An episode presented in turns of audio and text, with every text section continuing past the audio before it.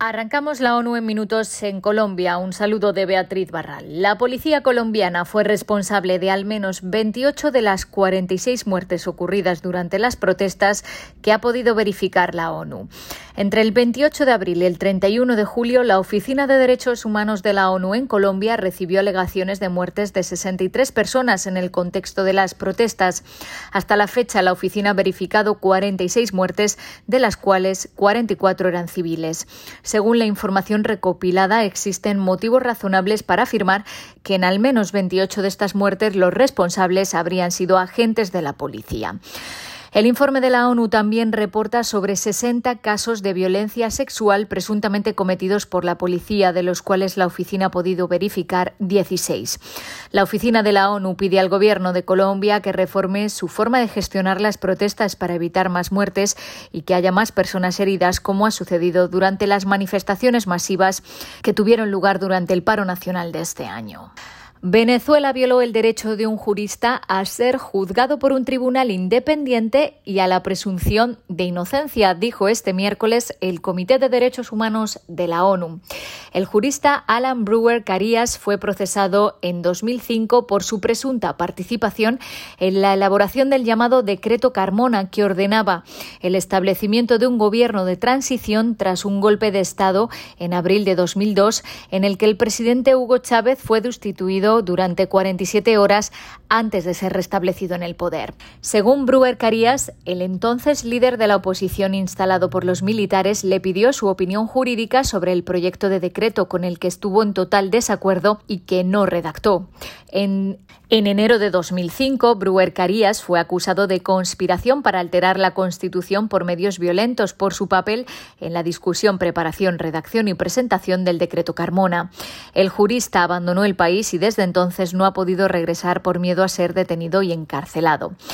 Todos los fiscales y jueces implicados en su caso fueron nombrados temporalmente por el gobierno y aquellos que dictaminaron a favor de Brewer Carías fueron destituidos.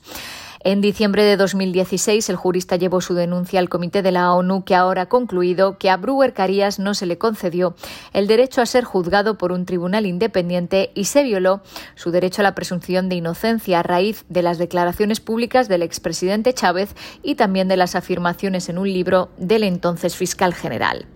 El comité solicita que Venezuela declare la nulidad del proceso penal y que se le conceda una indemnización adecuada. Y todavía en la región América Latina y el Caribe podría quedarse atrás a medida que los nuevos tratamientos para el COVID-19 sean aprobados. La Organización Panamericana de la Salud pide a los países y a las empresas que lleguen a acuerdos para garantizar el acceso. Aunque es alentador que algunas empresas que desarrollan nuevos antivirales contra el COVID se hayan comprometido a poner sus productos a disposición de los países más pobres del mundo a precios asequibles, nos preocupa que muchos de los países más afectados por el COVID, entre los que se encuentran muchos de nuestra región, no puedan acogerse a estas promesas sin apoyo adicional. Se quedarán atrás, dijo Cari Setien, la directora de la OPS, que recordó que más de un tercio de todos los casos de COVID y un 25% de las muertes han ocurrido en las Américas. La OPS está trabajando ya para buscar soluciones alternativas y que no se repita la desigualdad en el acceso a las vacunas. El 56% de la población del continente está ya vacunada, pero con grandes diferencias entre países. En ese sentido, la agencia de la ONU anunció que Cuba ha notificado de forma oficial a la Organización Mundial de la Salud su intención de iniciar el proceso de evaluación de las vacunas Abdala y Soberana para que se incluyan en el listado de uso de emergencia. Dijeron que esto es una buena noticia porque de ser aprobadas habrá más vacunas disponibles, pero recordaron que la evaluación puede tomar semanas. En cuanto a la situación de los contagios, en la última semana ha habido más de 900.000 nuevos casos, lo que supone un incremento del 18,4% respecto al anterior. Y tradiciones y prácticas culturales de Ecuador, Venezuela, Panamá, Bolivia y Perú han sido inscritas en la lista de Patrimonio Cultural Inmaterial de la UNESCO.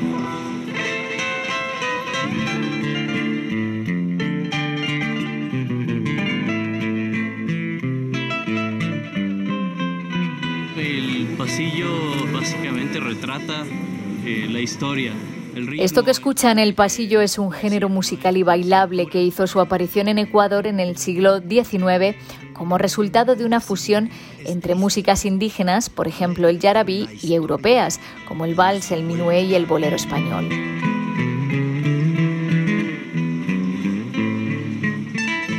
La UNESCO también reconoce varias prácticas religiosas como las celebraciones en honor de San Juan Bautista en Venezuela que datan del siglo XVIII y se originaron en las comunidades afrovenezolanas esclavizadas.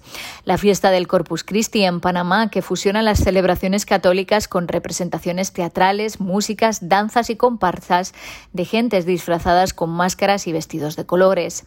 Y la fiesta grande de Tarija en Bolivia que se celebra todos los años en agosto y septiembre con serie de procesiones, festivales, bailes, competiciones y fuegos artificiales en honor de San Roque.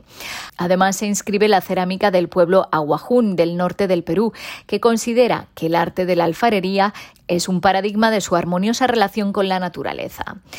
Hasta aquí las noticias más destacadas de las Naciones Unidas.